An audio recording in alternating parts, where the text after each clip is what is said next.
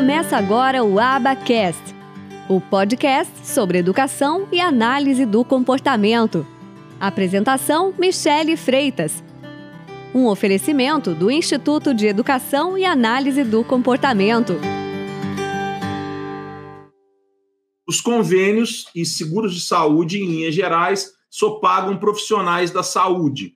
Então, se você estiver trabalhando enquanto AT vinculada a um profissional da saúde, você recebe. Ou ser um profissional da saúde está oferecendo um serviço de AT.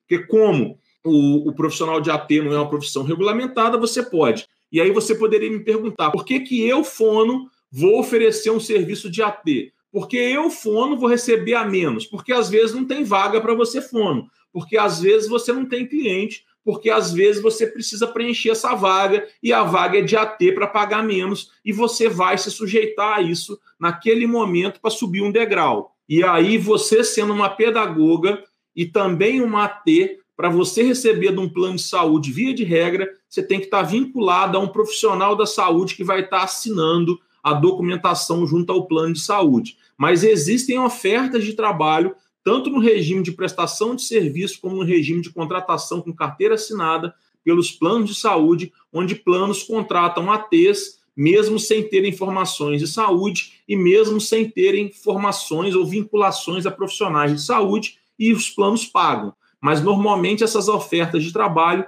são de carteira anotada.